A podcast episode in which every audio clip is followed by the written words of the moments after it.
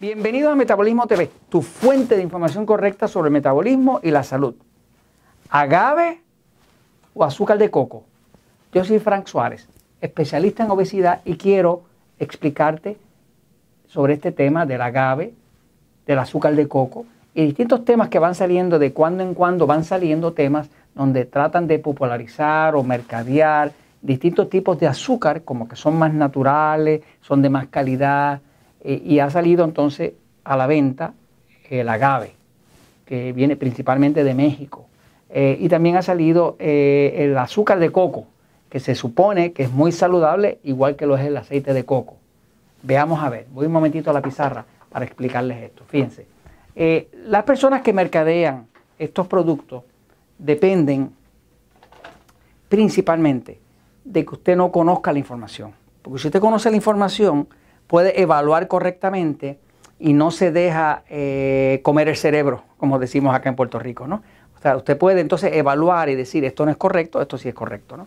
Este, no es que todo digan mentiras, que ellos todo lo que digan sea mentira, es que hay medias verdades combinadas con algunas mentiras y alguna que otra verdad eh, sin querer que está metida en el medio, ¿no? Este, el agave, agave, eh, eh, es una planta que eh, el nombre agave viene de, la palabra agavo, del griego. Agavo quiere decir noble, quiere decir valioso. el agave es una planta antigua que existe en muchos países, pero el sitio donde más se ha cultivado, donde más provecho se ha sacado es en México, ¿no? El, agave es la fuente del tequila, del mezcal, que son las bebidas tradicionales mexicanas alcohólicas. Este, el agave como tal eh, no tiene absolutamente nada malo, de hecho es una planta que tiene muchos atributos, tiene muchos minerales y demás, pero ¿qué pasa?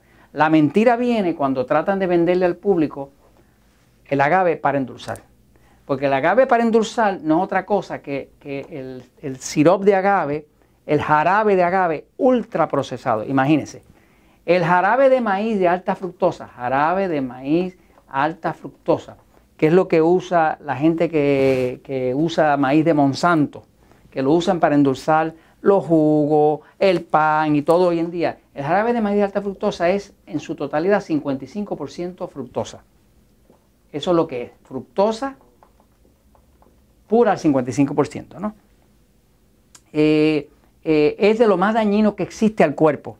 Eh, la razón por la cual la fructosa es tan dañina al cuerpo es porque el cuerpo procesa muy distinto el azúcar de la fructosa. La fructosa viene de las frutas. Las frutas, de la forma que se desarrollaron en la naturaleza, era para estar nada más que ciertas épocas del año, más que nada en el verano y no en el invierno.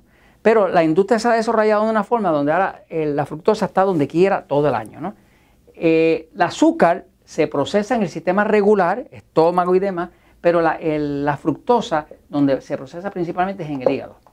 No hay nada que cree más rápido un hígado graso o que ponga el hígado más graso, más rápido, que suba más rápido los triglicéridos, que es la grasa que está en la sangre, que la fructosa. La fructosa es lo que más rápido sube los triglicéridos, es lo que más rápido sube el colesterol, pero es también lo que más rápido eh, hace que el hígado se vuelva un hígado graso. Como el hígado es la planta de desintoxicación del cuerpo, cuando el hígado se vuelve graso, ya no filtra bien y ahora los tóxicos predominan y el cuerpo entra en una crisis. Así que la crisis de obesidad que hay en Estados Unidos en gran parte se le debe al jarabe de maíz de alta fructosa que viene del maíz. Ahora, ¿qué pasa? El agave eh, tiene una propiedad. El agave, el nivel de fructosa, no, no, el de, jarabe de maíz es 55% y esto es bien dañino, por lo alto que es en fructosa, ¿no? Y eso va directo al hígado. Ahora, el agave puede llegar hasta 97% de concentración de fructosa. O sea, el procesamiento del agave eh, lleva la fructosa, en vez de, de 55, lo lleva hasta 97%. O sea, que en términos de daño al cuerpo, el agave es mucho más dañino que lo que es inclusive el jarabe de maíz de alta fructosa.